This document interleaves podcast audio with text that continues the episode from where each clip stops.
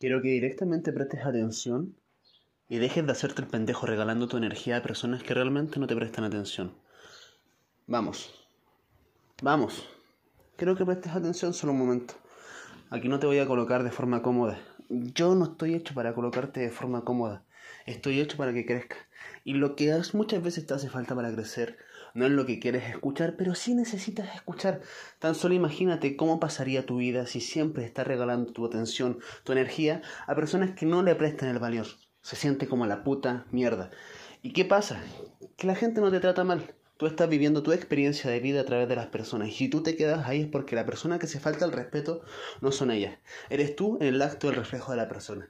Entonces, de primera, deja de hacerte la puta víctima. Cuando una persona no te escucha, y date el favor de uno llamar su atención o dos de alejarte. Pero no tienes por qué estar dándote el permiso de tú faltarte respeto a través de otras personas. Mira, te voy a contar una historia y quiero que le prestes atención. Fíjate que una vez un chico hace mucho tiempo se encontró un reloj, un Rolex. Fíjate que él se lo llevó a su padre y le empezó a decir a su padre, mira, mira, mira, me encontré un Rolex. Y el papá, muy bien trabajado, le dijo, mira lo que vamos a hacer. Vamos a llevarlo a diferentes lugares. De hecho, no lo voy a llevar, lo vas a llevar tú. Y lo vas a preguntar cuánto sale para que lo vendan. Pero, pero no lo vendas, simplemente consulta cuánto te podrían llegar a pagar. Y no lo vendas hasta el punto que te des cuenta todo lo que podría llegar a valer. Ok, ok, dijo el niño, ok, ok, ok. Recuerda, le dijo, no tienes por qué venderlo, solo descubre cuánto vale. Ok, ok, ok. El chico lo primero que hizo fue ir a un grupo de amigos en un bar, así, el grupo de amigos del papá. Oye, oye, les vendo el reloj, tengo un Rolex. Ya, ¿qué pasó con el Rolex? Le dieron 5 dólares como mucho. Ok, no lo vendió, le contó, se volvió, le contó al papá.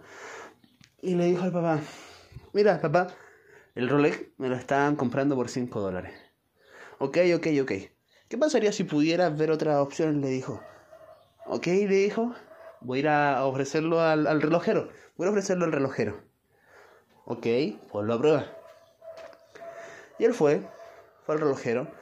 Cuando vio que el relojero lo empezó a investigar, lo empezó a analizar, le dio ya 50 dólares. Era mucho más que el otro. Llegó de vuelta y le dijo, papá, papá, mira, mira, me están ofreciendo cada vez más.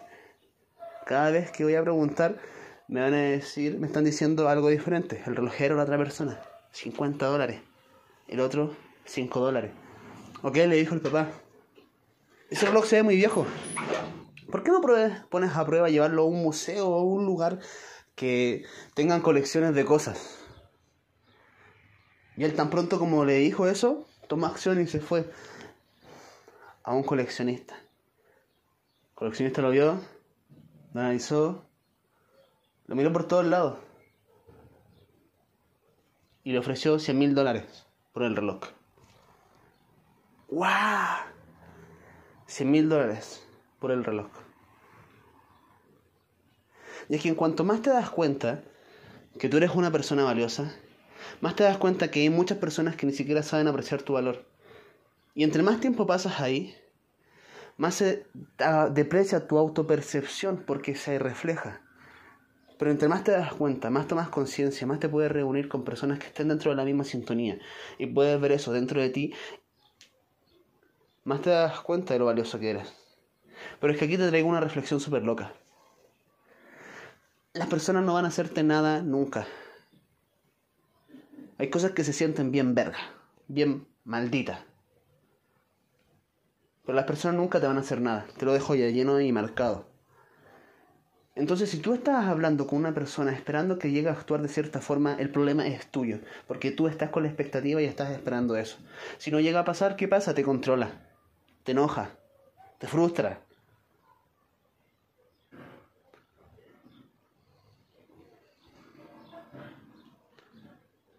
Pero ya si no, si aprendes a valorarte, si aprendes a marcar la diferencia, hay abundancia, las personas se van acercando a ti. Y te lo digo porque esto es muy importante, porque muchas veces pudiste haber dado amor, emoción, tiempo a alguien en un momento, pero luego eso ya no contribuía y te quedaste en ese lugar por comodidad, por incluso pensar que era amor, por incluso pensar que eso te contribuía, por incluso pensar que eso era lo moral, Porque lo moral es compartir tiempo con ciertas clases de personas. Porque la puta existencia y los putos errores de la vida te colocaron ahí. Los errores biológicos de un nacimiento. Pero muchas veces no es así. Y te lo digo, marcado. Lo he leído de algunos psicólogos. Hoy día no vengo hablando, hoy día vengo duro. Ya lo he experimentado. Tu familia no tiene la responsabilidad de conocerte. Tu familia no tiene la responsabilidad de entregarte el amor que tú esperas que te entreguen. Esa responsabilidad es tuya. Sí, que se te pongan los pelos de punta en este momento. Ponte a llorar. Vengo a romperme. Porque las cosas ya son diferentes, la he visto. Y por mí, te quiero reflejar a ti si escuchas esto en este momento.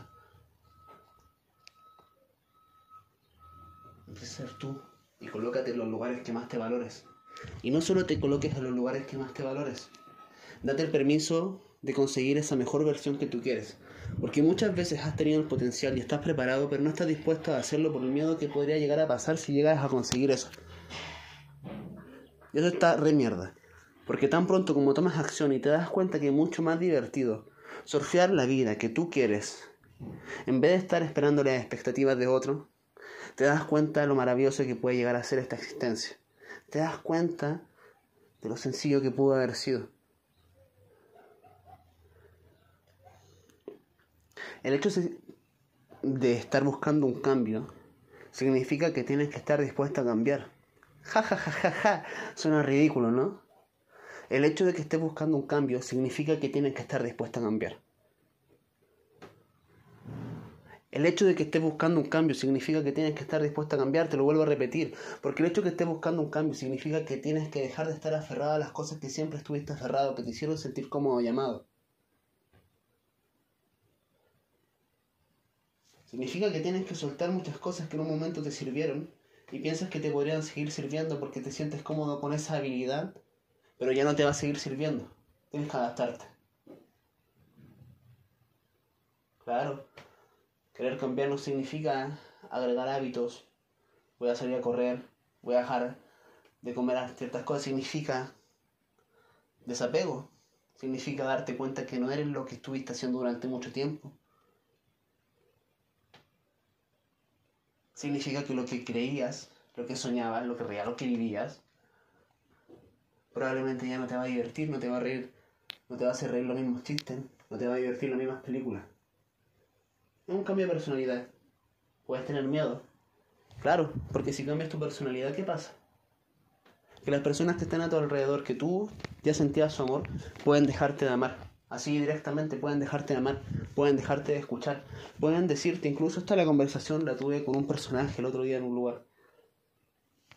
Decía sus hijos tenían que comportarse de A o B porque su forma de pensar era muy loca para poder encajar en ciertos lugares. Mama verga. Directamente. ¿Qué significa que tienes que no aceptar a una persona para que encaje en un lugar? Prefiero no encajar. Disruptivo. Que me odien o que me amen. Pero no me quedo en el medio siendo un pendejo. Marcando cara de que puedo llegar a hacer algo y no lo soy. Prefiero ser un pendejo. Que me odien por decir mi punto de vista. Pero prefiero tener las pelotas de marcar el territorio y decir esto es así. Para mí. Porque respeto tu punto de vista. Pero desde mi libertad, tengo mi libertad y tú acepto tu libertad. Si me llegas a tocar las pelotas ya no estás respetando mi libertad y viceversa tampoco. Pero ¿hasta cuándo? Vas a faltar el respeto de no verte tu valor por verte reflejado como otros piensas que eres. Porque tal vez ni siquiera te están haciendo mal, porque ya te dije nadie te hace mal, sino que no pueden ver el valor que tú tienes. Y está en tu responsabilidad moverte de terreno, conocer a personas, expandirte, compartirte. Claro, ser natural, ser auténtico. ¿Cómo no sería ser auténtico? Que te hable bonito para caerte bien, que te hable suave. De hecho, ya lo he hecho. ¿Y en qué se siente incómodo? Yo. Me siento mucho más cómodo sintiendo la adrenalina de las personas que no les va a gustar lo que digo. Pero soy yo. Me siento más cómodo diciendo lo que yo quiero siempre decir, porque así soy sincero conmigo en cada momento, incluso con las cosas que me gustan. Y decirle, Manuel, creo que no debería estar haciendo eso, jugando un videojuego. Y va y lo cambia. ¿Por qué? Porque si no te escucha, no te eres sincero, no te eres sincero en nada.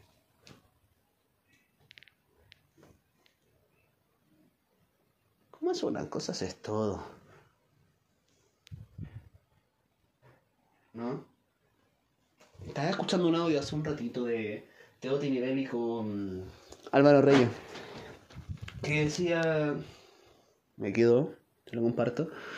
No sé, seductor, se levanta a la tarde, o sea, te pones seductor, voy a salir de día y ya, ok, me pongo modo seductor. No. El que es seductor se levanta seductor, se lava los dientes siendo seductor, se acuesta siendo seductor, trabaja siendo seductor. El que es una mente sana consigo mismo, se levanta siendo una mente sana consigo mismo, se lava los dientes siendo una mente sana consigo mismo, hace deporte siendo una mente sana consigo mismo. Una persona que se ama y se respeta, se levanta amándose y respetándose, coloca límites amándose y respetándose, vende amándose y respetando, ayuda a otros amándose y respetando, expande y contribuye el mundo y siendo un cambio que tal vez no, amándose y respetándose. Límite está en no pasar el límite de otro. Pero esto soy yo, este verbo, este diálogo, una persona corrompida. A veces soy blandito, a veces hablo bonito, otras veces te lo digo porque así se cambia. Sin dolor no hay cambio. Y ahora este audio por un cambio. ¿Por qué sin dolor no hay cambio? ¿Por qué? Porque necesitas salir de tu zona de confort. ¿Y por qué se sale de la zona de confort? Para expandirla, para que sea más grande. Porque cuando cambias o haces ciertas cosas que antes no te daban pavor, te daban miedo, no quiere decir que no puedas volver a hacer lo mismo que eras antes. Porque expande tu zona de confort. No es que cambias. De hecho, no tienes por qué cambiar. Tienes todo el tiempo del mundo para ir agregando los nuevos hábitos y deshaciendo los nuevos hábitos que tú quieres a través de tu enfoque. Pero tan solo tienes que preguntarte, ¿cómo me sentiría si soy auténtico? Si demuestro algo que hoy en día es muy valioso porque todos tienen una máscara y realmente tienen miedo de lo que son realmente y no lo muestran, no se muestran frente a las personas, no se muestran, no se graban porque tienen miedo de ser criticados. Y al final tienen miedo de perder la pareja, tienen miedo de perder los amigos, tienen miedo de perder la aprobación del papá, de la mamá, tienen miedo de perder la aprobación de la hermana. Y al final por cagón no están viviendo la vida que quieren, no se expresan como quieren, no dicen lo que quieren, no conocen a las personas que quieren. ¿Cuánto tiempo más vas a aguantar? Si algún día viene enterrado bajo tierra, te vas a quedar. Te la canto, mano. Hasta ahora no he vivido para siempre. A menos que sea leyenda. Algún día vamos a estar bien muertos. Y puedes estar haciendo tu vida o puedes estar haciendo la vida que otro decide. Lo que pasa es que la mayoría de personas no quiere decidir hoy en día. Sí, tomar una decisión puede ser algo difícil. Puede que adviertas que cuando tomas una decisión incluso intentas evitarla. Puedes que te veas en un plano de tomar una decisión y te distraigas con otra cosa que puede ser mucho más satisfactoria a corto plazo. Una canción, una serie, fumar, tomar, beber, salir de fiesta, incluso gastar. Fíjate que te puedes estar mirando y lo distraes. Pero fíjate que entre más te hablas a ti mismo de forma sincera, más entrena el músculo. Fíjate que entre mucho más estés dispuesto a perder, mucho más eres tú. Porque es el principal miedo. Hay uno de los principales miedos que se ha dado. Lo he leído en uno de estos libros. Estoy mirando una pila de libros aquí que tengo. Pero parece que no está acá. Está en otra pila. Eh, creo que era Los secretos de la mente millonaria. De ahí lo saco. Secreto de la mente millonaria está filete. Lo recomiendo.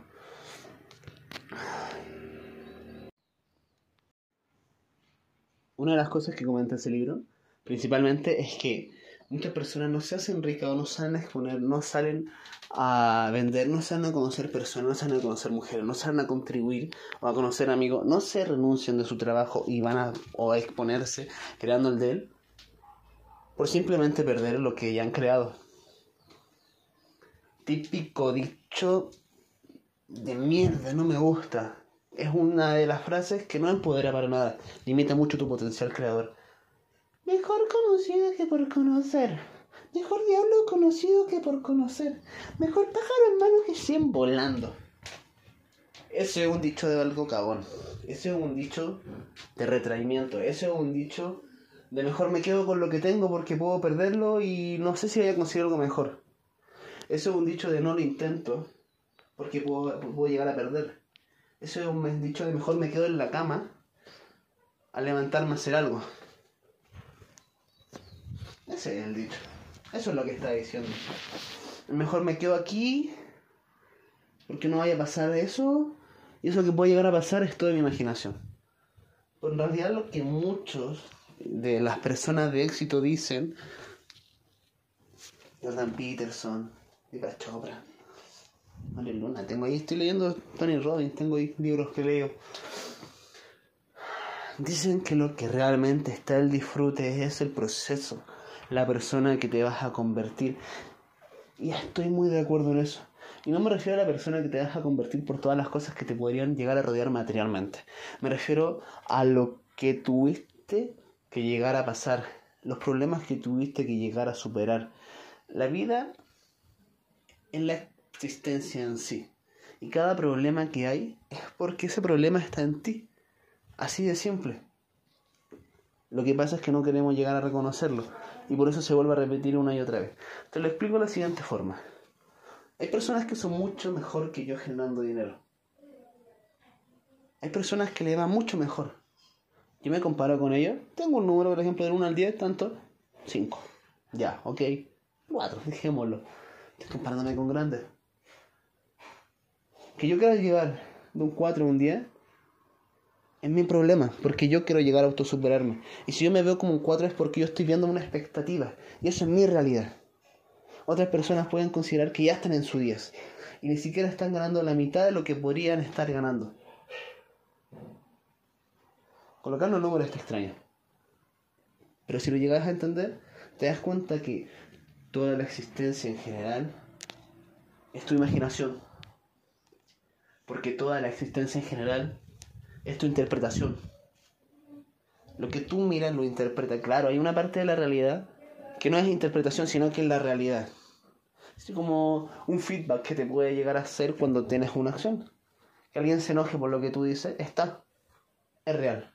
Pero lo que tú llegas a hacer con el ojo de la otra persona es tu interpretación. Lo que tú ves cuando ves una guitarra es una interpretación, dependiendo si eres músico, artista, nunca has tocado una guitarra, es tu interpretación. Que tú te sientas amado de cierta forma o quieras interrumpirlo, mm, es tu interpretación.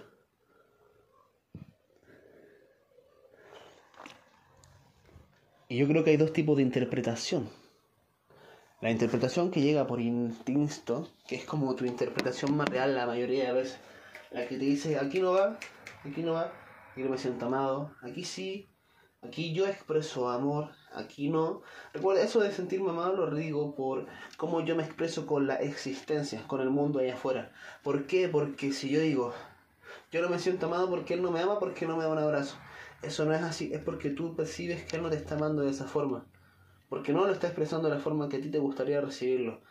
Pero no quiere decir que no te está amando. Esa, claro, si lo vemos de este punto, te estoy diciendo que para tus emociones, para que estés estable y tengas el poder sobre tus emociones, que al final el poder sobre tus emociones son el poder de tus acciones, tienes que ser 100% responsable. Sí, sobre ellas sí.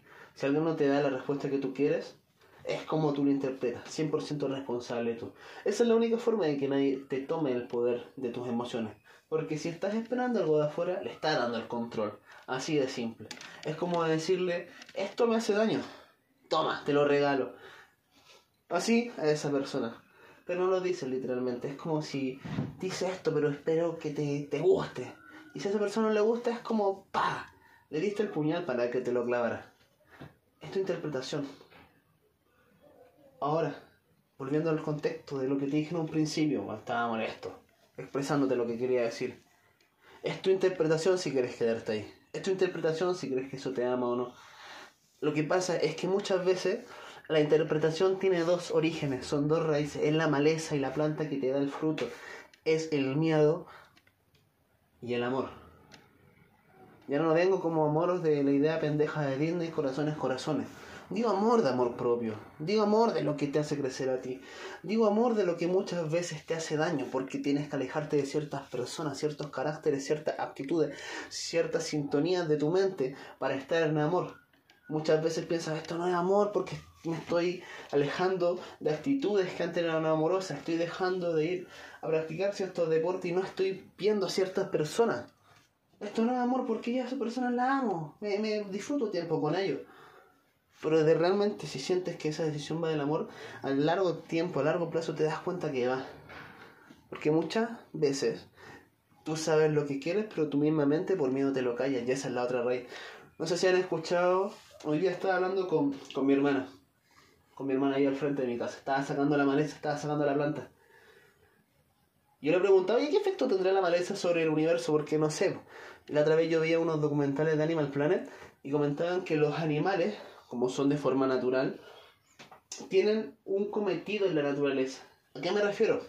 Te voy a comentar dos historias rápidamente, súper por encima, para que entiendan a lo que me refiero.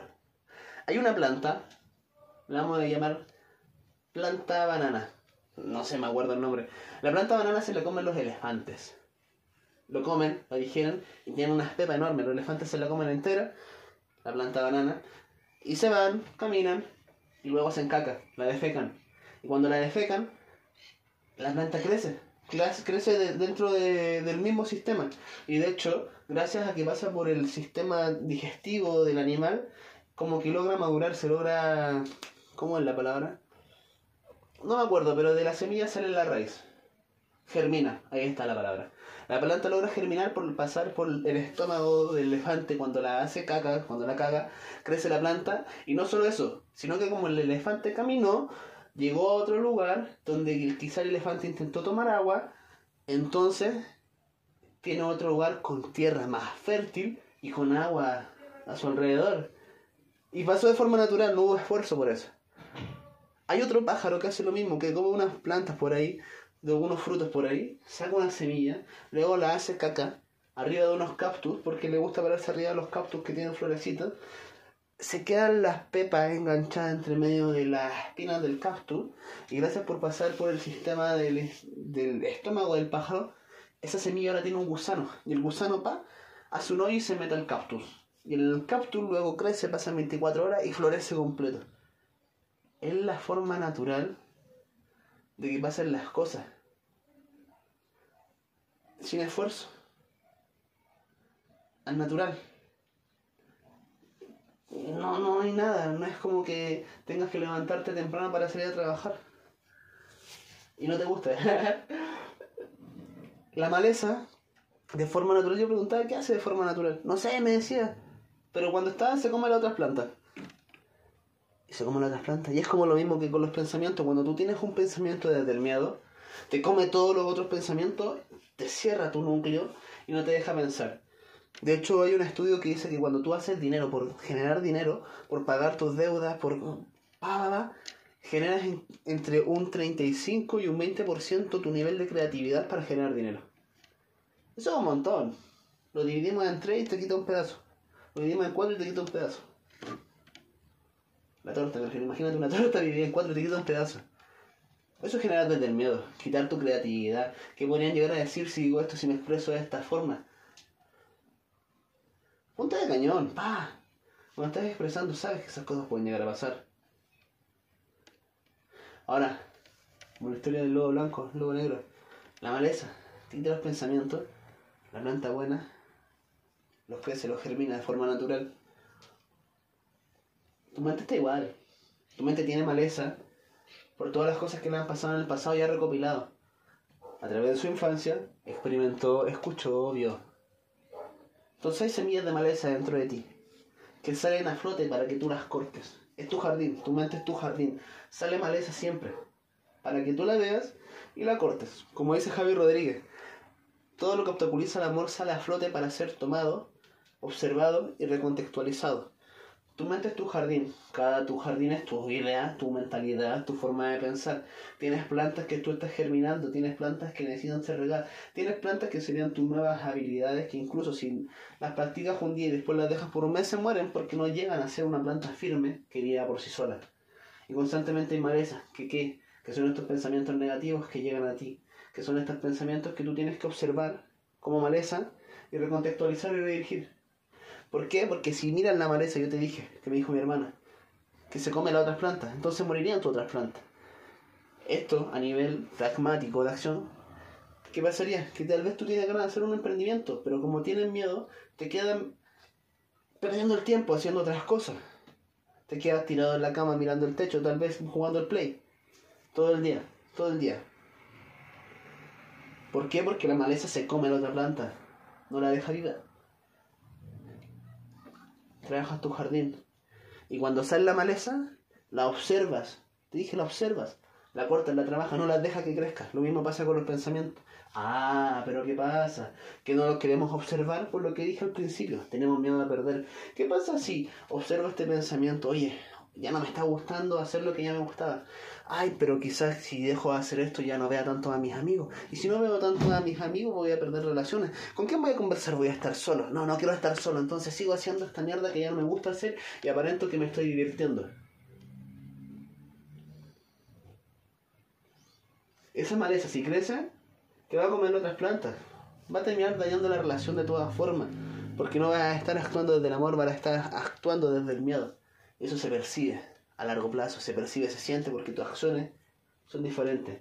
Tal vez afuera no lo sientan, tal vez afuera todo el mundo piense que está bien, pero tú cuando estés solo o sola mirándote al espejo, es cuando lo vas a sentir.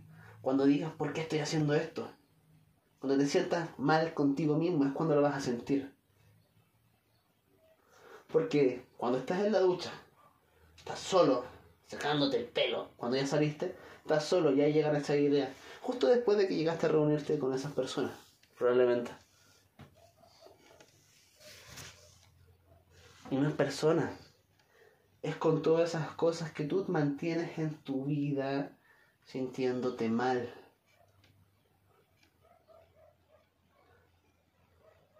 Está cabrón conocerse. Sí, está bien cabrón autoconocerse. El autoconocimiento de uno mismo está bien cabrón.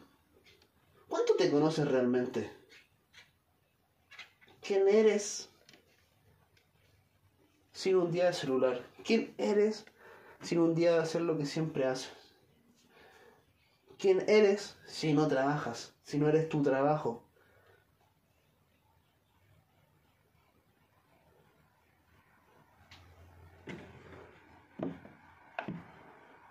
La cuestión que darse el permiso de conocerse te deja la incertidumbre.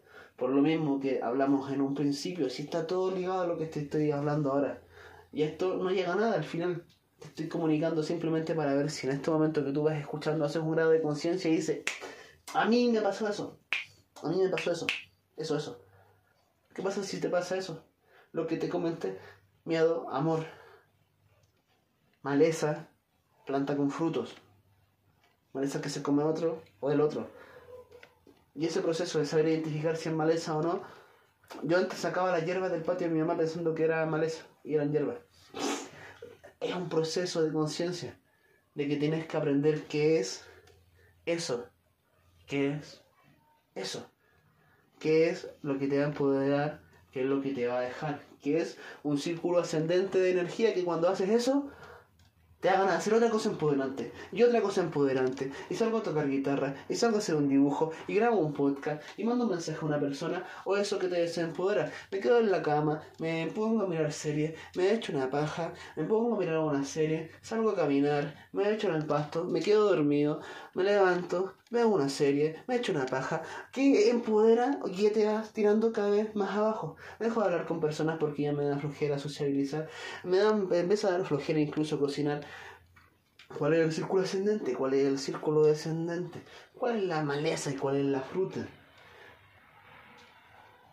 y aquí me río porque el saber cuál es tu fruta y cuál es tu maleza depende de ti, por tu gusto. ¿Cómo quieres que sea tu puto jardín? ¿Ah? ¿Quieres que otro te venga a adornar tu jardín? Diciendo estas son las frutas. Tienes que ser carrera universitaria, tienes que estudiar abogado, tienes que trabajar con estas personas y comportarte de corbata, zapatito y sentarte bien y no decir pseudo groserías, no puedes tirarte de eructo en ciertos lugares, tienes que caminar de cierta forma, saludar de cierta forma. A estas personas tienes que tratarlas así, así, así, a esta, ¡ah, la verga! Y a mí no me no soy bueno con la regla, no soy bueno con corbata. De hecho, algo que he aprendido que me ha servido mucho en todo mi recorrido sociable es que las personas se tratan de tú a tú. De tú a tú se tratan las personas. ¿Por qué? Porque cuando ves a una persona que es muy, muy, muy grande, puedes sociabilizar una vez como a mi madre, tú tratas de tú a tú, conversa. Y de hecho, a la mayoría de personas grandes les gusta que haya alguien que las trate de tú a tú, porque la mayoría de gente las trata con miedo, las trata como si fueran un mente. Y pierden como esa humanidad muchas veces. Como que pierden la inocencia de niño porque lo tratan tan elegante, como si fueran alguien tan grande, que no se dan el permiso de sentirse como niños, no se dan el permiso de divertirse con unas estupideces. Y cuando se juntan con este estúpido, sí se dan el permiso. ¿Por qué le hablo de así? Y eso mismo hace que cuando vayas a hablar con un vagabundo, una persona que esté muy abajo, tampoco te sientas mal, sientes que tiene algo que aportarte. Cuando hablas con alguien que está más abajo tuyo, como si fueran parejos, mi pana, mi brother, mi amigo, cuando estés hablando con alguien que sea mucho más grande que tú, no te vas a sentir pequeño. Porque casi todas las críticas que haces allá afuera son las críticas que te duelen. Si ofendes de gordo a alguien, cuando te mires al espejo tú te vas a sentir gordo y te va a molestar a ti. Porque todo lo que critico allá afuera vuelve. Si, si digo, esa persona, la critico, mira cómo está vestida, tanto, tanto, oye, mira esto, mira esto. Cuando después te toca salir a la calle, te vas a poner muy nervioso porque vas a pensar, oye, ojalá que no me digan nada por andar vestido así. Porque las críticas vuelven. Ajá. Y no se cambian dejando de criticar. Es un primer paso. Deja de criticar una semana. Deja de jugar una semana. Date cuenta si criticar a alguien o llevar un chisme en algún lugar te aporta, le sirve a la otra persona y le sirve a alguien. Por ejemplo, algo que hacían los estoicos, se preguntaban, ¿es algo bueno de esa persona? Eh, ¿Es verdad lo de esa persona? Eh, ¿Me aporta algo a mí lo que me diga de esa persona? Eh, entonces no quiero saberlo. Chismes. ¿Por qué? Porque después esa es la ley del espejo. Lo que tú chismeas es lo que te autocriticas. Esto te lo digo para que te inspecciones. El autoconocimiento es lo mejor que puedes haber. Y una vez que te des cuenta de las cosas que estás criticando, es el primer paso para ver la maleza que estás dejando crecer tu jardín que se está comiendo las otras plantas. por último, que nadie adorne tu jardín porque tú eres la persona que sabe que son los frutos que quieres llegar a cosechar. Quiérete, ámate y ser responsable de tú crear la vida que tú quieres y que no te llegue simplemente porque las otras personas no son responsables de tu felicidad. De hecho, si estás en pareja o no estás en pareja y tú quieres una pareja que te haga feliz, no, tú tienes que ser feliz por sí sola y cuando busques la pareja compartir eso en sí, porque no puedes estar dejando tu responsabilidad emocional a cargo de otra persona. Eso es así. Estás haciendo responsable de otra persona algo que deberías ser totalmente responsable tú.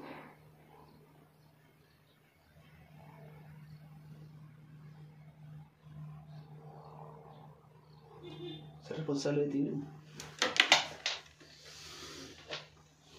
Se me cae el micro. Y soy responsable, levántalo. Ah, no, mentira. Ya, ser responsable de ti mismo. De crear la realidad que tú quieras. De pensar cosas grandes, pero en el momento de jugar, estar con las manos sueltas a lo que pueda llegar.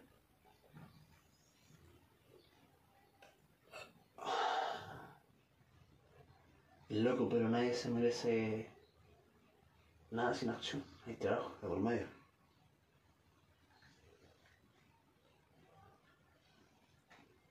Y si quieres un entorno empoderante, deja de estar con putas máscaras. Ser tú, auténtico. De hecho, ser auténtico hoy en día es súper valioso. Todos tienen miedo a ser auténtico por ser juzgado. Ser auténtico. Cuando eres auténtico, la gente que tú quieres se acerca. Cuando eres auténtico, la gente que tú sales a buscar te conoce. Porque también es eso. Moverse. Yo también me lo digo como mensaje justo a mí. Este audio fue un audio que fue muy dirigido a mí mismo.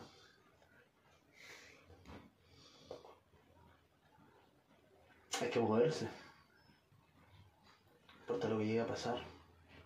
Ya vamos a estar re muertos. Podrido, viejo, arrugado. Vamos a ver nuestras manos, la vamos a agarrar así, con los otros dos dedos de las otras manos, agarrar la piel y se va a quedar ahí arrugada. No se va a volver a estirar. O sea, que hay que tomar acción. Que hay que ser auténtico. Que hay que tomarlo desde el amor. Hacerlo por ti. Y además que cuando llegues a viejo, de la forma que hayas cultivado tu jardín es de lo que vas a comer. Tu jardín lo cultivaste bien, vas a tener comida, vas a tener fruto, vas a tener hierbas curativas, vas a tener honguito para alucinar, vas a tener de todo lo que tú sembrases. Si tu jardín no lo sembraste ahí a los 50 va a haber pura maleza, no vas a tener recursos, vas a estar seco te va a llevar la energía, te la va a drenar simplemente pensamientos negativos. Date el permiso, de hecho te reto esta semana, date el permiso de decir la verdad, date el permiso de ser auténtico, date el permiso de escucharte, date el permiso de crear la realidad que tú quieres, date el permiso de ser lo mejor, date el permiso de ser bueno en eso, aunque te moleste, date el permiso de crearte, date el permiso de salir de tu zona de confort. Si lo resumes en una palabra, porque dije mucho, date permiso de ser tú.